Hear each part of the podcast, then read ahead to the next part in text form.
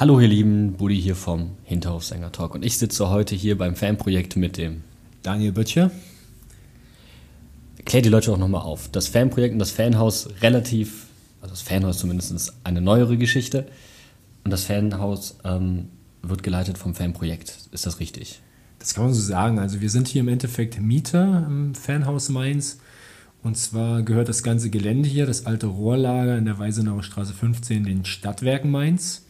Und wir haben hier innerhalb der letzten zweieinhalb, drei Jahre total viel gemacht. Das Haus im Endeffekt kernsaniert. Mit Hilfe der Fanszene, mit Hilfe vieler aktiver Fans, die uns da großartig unterstützt haben. Dafür Sponsorengelder ähm, an Land gezogen eine große Crowdfunding-Kampagne gemacht, das Crowdfunding, was vielleicht einigen noch im Gedächtnis ist. Und ja, das ist jetzt hier unser Zentrum, wo wir einen Jugendtreff haben, weil wir vom Fanprojekt, wir sind ja Pädagogen, wir arbeiten in der klassischen Jugendhilfe, ähm, begleiten die Fanszene und machen Bildungsaktionen und so weiter und so fort. Haben hier also im Fanhaus unsere Büros, unseren Jugendtreff und als Veranstaltungslocation auch noch das Kick and Rush. Das ist die Fankneipe hier, zu der man ähm, in der Woche Mittwoch bis Samstag hinkommen kann und an Sonntagsspielen auch am Sonntag. Und die leiden wir aber nicht, das macht ein Pächter, aber hier kann man dann ja, Bierchen trinken, über Fußball labern, Fußball gucken, Sport gucken und zu verschiedenen Veranstaltungen, die wir machen, gerne mal vorbeikommen.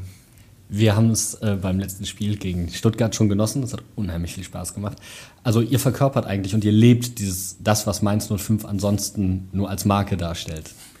Ich weiß nicht, ob das bei Mainz 05 nur als Marke dasteht. Also ich kenne ja echt einige Leute im Verein und die sind da schon mit sehr viel Herzblut und Leidenschaft dabei. Aber tatsächlich ist es so, dass wir mit dem Fanhaus hier wirklich einen Ort schaffen wollten, auch äh, in Zusammenarbeit mit Mainz 05, die uns da auch finanziell sehr unterstützt haben, an dem eben wieder alle 05er zusammenkommen können, ähm, sich treffen, dieses Mainz 05 Gefühl, was vielleicht so ein bisschen nach dem Umzug aus dem Bruchweg und nach der Routine, kann man fast sagen, jetzt der Erstligasaisons verloren gegangen ist, dieses Gefühl wieder herzustellen und hier einfach wieder einen Ort zu schaffen, wo man auch unter sich ist und wirklich dieses Hauptthema Mainz 05 immer im Vordergrund steht. Weil klar, es gibt in Mainz eine großartige Kneipenkultur. Man kann in viele Kneipen gehen und kann da quatschen und auch Fußball gucken. Aber dieser Fokus hier, dieser Mainz 05-Fokus, der ist halt einzigartig. Und das sieht man auch, wenn man in unsere Kneipe reingeht. Also da ist eine Wand voll mit Schals von allerlei Fanclubs, ähm, allerlei befreundete ähm, Fanclubs auch aus anderen Vereinen und wir haben auch echt viele coole Devotionalien an der Wand. Gerade allerdings nicht, die sind gerade so ein bisschen abgenommen worden, aber dazu kommen wir vielleicht gleich noch. Dann ist es auch ein, ein sehr klares Statement, also dann auch von Mainz 05, dass die jetzige Ausstellung, die ähm, hier läuft, zum Thema Juden im Fußball und ähm, in Verbindung mit dem Erinnerungstag, der jetzt am Spieltag gegen Nürnberg sein wird, hier ausgestellt wird, oder? Ja, das ähm, liegt aber tatsächlich auch vor allem am FC Ente Bagdad. Äh, Ente Bagdad ist ja ein integrativer Fußballverein, die schon seit 45 Jahren jetzt, sie sind jetzt im 46. Jahr, in Mainz Fußball spielen und das ganz ursprünglich einfach ähm, Leuten, die aus dem Ausland kamen, Leuten mit Migrationshintergrund hier eine sportliche Heimat bieten wollten. Und die arbeiten in den letzten Jahren auch ganz viel mit Geflüchteten und mit denen arbeiten wir sehr eng zusammen, wenn es um den Erinnerungstag im deutschen Fußball geht.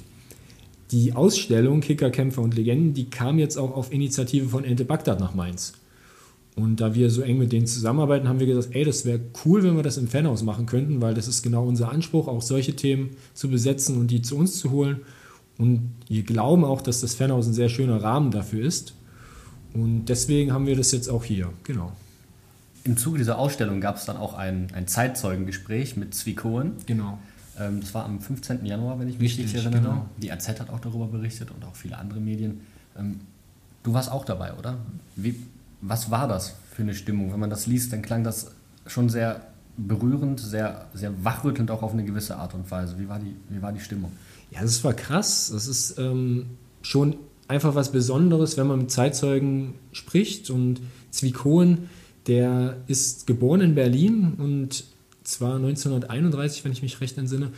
Und der hat im Endeffekt sein Leben ja geschildert. Das ist äh, bei den meisten Zeitzeugengesprächen so, dass die Leute, die sich wirklich dafür öffnen, sagen, ja, ich spreche über meine Erfahrungen, dass die im Endeffekt ihre Biografie darlegen. Und Zwickon hat das sehr eindrucksvoll gemacht, indem er gesagt hat, er kannte eigentlich sein komplettes Leben nur Unterdrückung und Unfreiheit, weil 1933 kamen die Nazis an die Macht, wurden die Rassegesetze erlassen und die, sein, sein ganzes Leben war im Endeffekt von Unterdrückung geprägt. Und das Besondere bei ihm und dann aber doch wieder so stellvertretend für die meisten Biografien von Überlebenden, ähm, vor allem der Juden und der anderen ähm, ja, Internierten in den, in den äh, Konzentrationslagern, Vernichtungslagern ist, das scheinen immer so banale Zufälle gewesen zu sein, dass diese Menschen überlebt haben.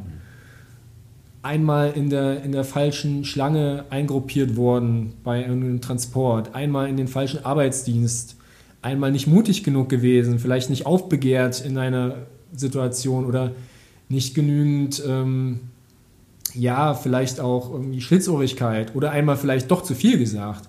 Und alles hätte vorbei sein können. Und das hat er in seiner Geschichte so wunderbar beschrieben. Das war wirklich sehr, sehr eindrucksvoll. Und ich glaube, das hat auch alle Menschen, die da waren, berührt.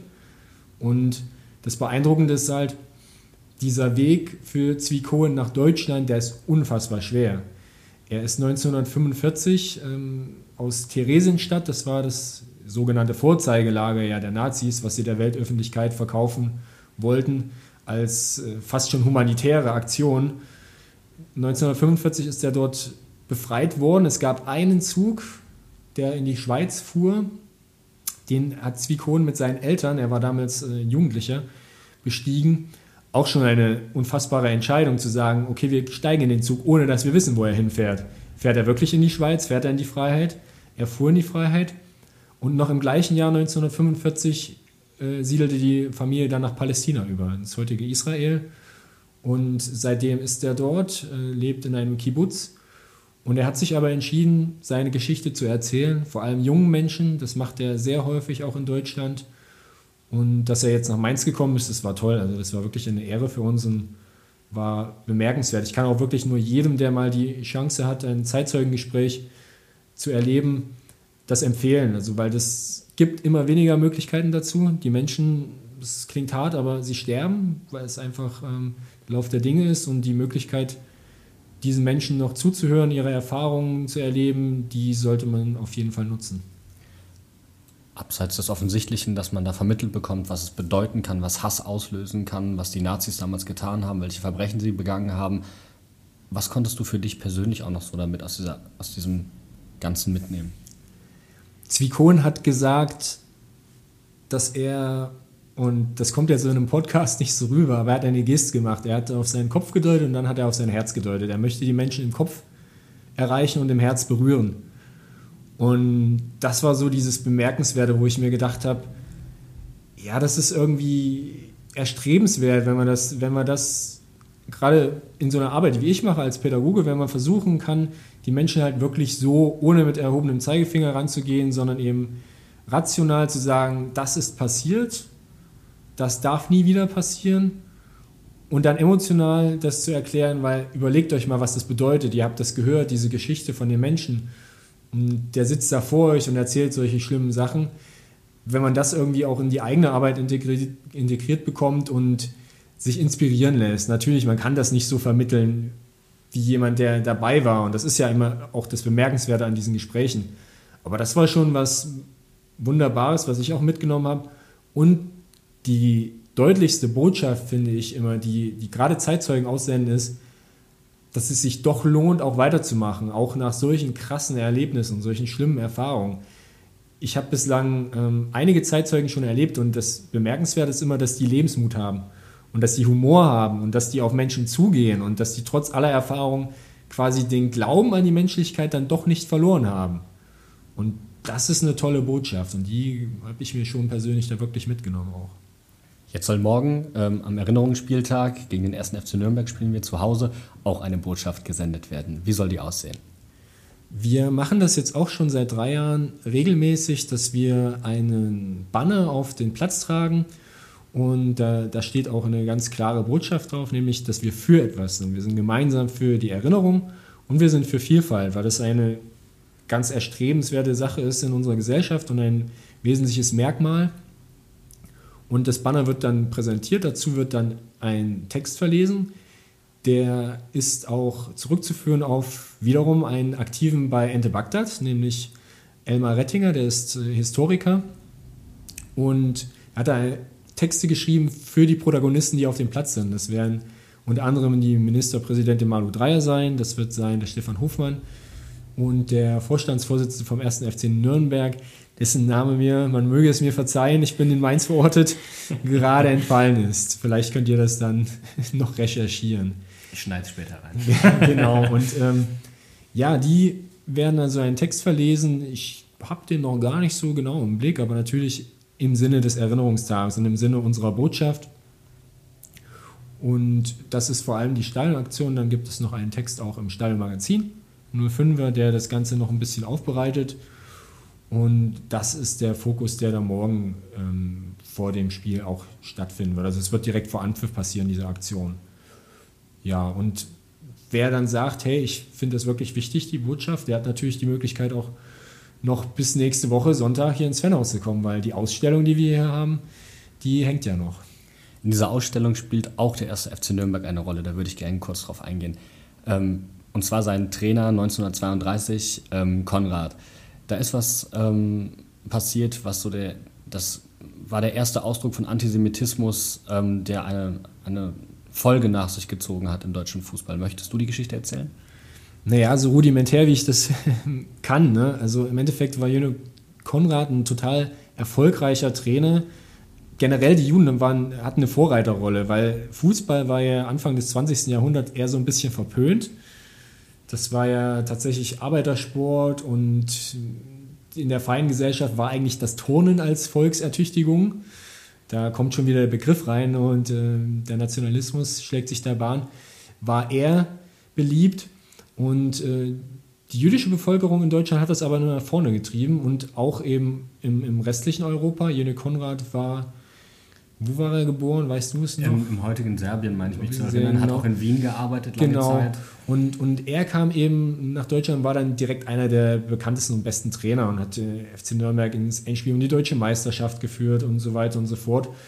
Und aber aufgrund seines jüdischen Glaubens haben die Nazis dann direkt Kampagnen gefahren gegen ihn, haben Hetzkampagnen gefahren und haben dem FC Nürnberg nahegelegt, sich doch bitte von dem Trainer zu trennen. Er möge doch bitte nach Jerusalem geschickt werden und solle aus dem Verein 1. FC Nürnberg entfernt werden. Der möchte doch bitte Deutscher werden. Und das waren im Endeffekt schon Vorboten. Klar, die Repressalien, die wurden unter den Nazis immer schlimmer. Und man hat es ja auch äh, hier in Mainz gemerkt. Ich meine, Eugen Salomon, der war ja einer der Gründer von Mainz 05, beziehungsweise dem Vorgängerverein von Mainz 05, der musste auch flüchten, wurde allerdings in Frankreich von den Nazis aufgespürt und äh, nach Auschwitz deportiert und ist dort ermordet worden. Und man muss äh, auch zu der Geschichte dazu erzählen, Nürnberg wollte nicht, dass der Trainer geht. Die haben sich damals klar positioniert, aber der Trainer hat von sich aus gesagt, nee, ich möchte gehen. Stimmt, das ist noch was, was Bemerkenswertes. Es gibt ja sehr viele Vereine, die sich auch noch schwer tun, die eigene Geschichte da aufzuarbeiten in dem Bereich, weil sehr viele Vereine, die haben das relativ zügig umgesetzt, die Vorgaben der Nazis. Und dass da ein Verein wie der FC Nürnberg dann noch gesagt hat, nein, wir möchten eigentlich zu unserem Trainer stehen, ist schon was Bemerkenswertes. Schlussendlich hatte Jene Konrad dann selber aber gesagt, nein, unter diesen Umständen kann ich hier nicht weiter arbeiten, möchte ich gar nicht hier leben. Und ja, die Geschichte hat ja im Endeffekt gezeigt, dass selbst wenn der FC Nürnberg alles getan hätte, es hätte wahrscheinlich nichts geholfen für, für Jene Konrad und im, im Gesamtzusammenhang ja sowieso nicht. Antisemitismus ist im heutigen Fußball immer mehr in den Hintergrund getreten. Wenn überhaupt, dann wird mehr über Rassismus gesprochen. Und da hat Mainz 05 ja auch, auch in der, der kürzeren Vergangenheit ähm, klar positioniert mit einem Plakat, auch gegen die AfD. Ist aber auch ein klarer Auftrag, den ihr auch habt, den ihr vermitteln wollt, oder? Ja klar, also unser Auftrag ist auch ein Bildungsauftrag. Wir sind klar Jugendsozialarbeiter und begleiten vor allem die jungen und jungen erwachsenen Fans auf ihrem Weg, ich sage mal, in die Gesellschaft, ins Erwachsenwerden, aber wir machen auch Bildungsprojekte und da spielt Antisemitismus auch eine Rolle. Wir hatten in den vergangenen Jahren jetzt zwei Fahrten nach Krakau und Auschwitz gemacht und die waren auch wirklich sehr bemerkenswert und wir kriegen auch jetzt schon immer regelmäßig wieder Nachfragen, hey, Fanprojekt, wann macht ihr denn mal wieder eine Fahrt? Und das steht ganz klar im Fokus auch unserer Arbeit und klar, man könnte sagen, das ist so ein bisschen in den Hintergrund gerückt. Auf der anderen Seite, man hat, glaube ich, jetzt erst wieder eine Studie veröffentlicht, dass das Gefühl zum Antisemitismus auch wieder steigt. Also das Gefühl, dass mehr Antisemitismus wieder in der deutschen Gesellschaft, ähm, ja, also dass der Antisemitismus salonfähiger wird wieder, könnte man sagen. Ähm, das ist vor allem in der jüdischen Bevölkerung und der jüdischen Gemeinde in Deutschland, die ja sehr klein ist, ähm, ausgeprägt. Und ich glaube, das darf man nicht unterschätzen. Deswegen ist es gerade auch jetzt eben wichtig, so eine Ausstellung hierher zu holen, nochmal wieder im Rahmen des Erinnerungstages so ein Zeichen zu setzen und eben zu sagen, nee, das ist eben nicht vorbei und das ist ein ständiger Kampf und das hört nicht auf. Und selbst Leute, die keine Antisemiten sind, haben mitunter vielleicht irgendwelche Stereotype im Kopf, von denen sie gar nicht wissen, dass sie vielleicht antisemitisch sind. Und das kann man natürlich immer fragen. Da kann man in Diskussionen gehen und gar nicht immer mit erhobenen Zeigefingern, sondern einfach, wie eben Zwikon auch gesagt hat, die Menschen im Kopf und im Herz berühren und versuchen da eben Veränderungen vielleicht anzustoßen, weil es ist immer ein Prozess und es geht nicht von heute auf morgen. Jetzt haben zum Beispiel unsere Nachbarn hier aus Frankfurt ganz klar sich positioniert und gesagt, also AfD-Mitglieder haben bei uns nichts zu suchen. Ähm, wie, siehst, wie siehst du das? Würdest du da eine andere Debatte fordern oder? Ich weiß nicht, wie das bei Mainz 05 gehandhabt wird, aber im Endeffekt ist es, glaube ich, relativ klar dadurch herzuleiten, wofür ein Verein steht. Und Mainz 05 hat auch eine relativ klare Selbstbeschreibung und sagt, hey, wir sind ein vielfältiger Verein, wir stehen dafür, dass zu uns jeder kommen kann, der diese Werte mitträgt, wir wollen bunt sein, wir wollen nicht diskriminieren, bei uns sollen Frauen, Männer, alle Hautfarben, alle Religionen vertreten sein. Und dann stellt sich einfach die Frage, sind bestimmte Mentalitäten damit zu vereinbaren? Und das ist dann, glaube ich, eher auch so eine Sache, die Menschen, die vielleicht so komplett konträre Ansichten haben, so ein komplett konträres Weltsicht, äh, Weltbild haben, mit sich selber ausmachen müssen. Also kann ich denn, ich möchte jetzt gar nicht so auf, auf AfD oder sowas eingehen, aber kann, könnte ich zum Beispiel ein strammer Neonazi sein und könnte zu einem Verein mich ins Stadion stellen, der Spieler aus so vielen Nationen hat, der auf der Tribüne Menschen aus unterschiedlichen Nationen hat, der klare, bunte Werte ver vertritt und das auch klar in der Öffentlichkeit macht. Kann ich das machen oder wäre das nicht eigentlich total widersprüchlich und würde eigentlich überhaupt keinen Sinn ergeben? Also das ist so eine Frage, die, die jeder selber, glaube ich, äh, sich beantworten soll. Und ansonsten glaube ich, dass man in Mainz generell auch durch Fastnacht vielleicht so einen, doch so einen recht weltoffenen, ja, Touch hat hier sowieso in der Gesellschaft und ich glaube, dazu trägt die Fanszene bei, die wirklich sehr bunt ist, auch die aktive Fanszene, die eine klare Meinung hat. Dazu trägt auch Mainz 05 immer mehr bei und ich hoffe, wir tragen da auch unseren Teil dazu bei mit unserer Arbeit. Definitiv. Ich möchte mich sehr herzlich für das Gespräch bedanken. Hast du noch eine Message, die du rüberbringen möchtest? Noch eine Botschaft vor der Botschaft quasi, eine Vorbotschaft? Ach, im Endeffekt ähm, würde mich freuen, wenn auch ein paar Leute vielleicht noch ins Fanhaus kommen, sich noch die Ausstellung ansehen. Ich hoffe, dass das Spiel gegen Nürnberg gut läuft. Das werden wir dann äh, morgen sehen. Und ansonsten, ja, kommt mal im Fanhaus vorbei, schaut euch das Ganze an. Sagt euren Freunden Bescheid, dass man hier auch coole Abende verbringen kann. Ansonsten sehen wir uns im Stadion. Was tippst du denn für morgen? Komm, jetzt müssen, jetzt müssen wir einmal ganz auf Fußball umschwingen. 2-1 Mainz. 2-1 Mainz, alles klar. Dann bedanke ich mich. Gerne.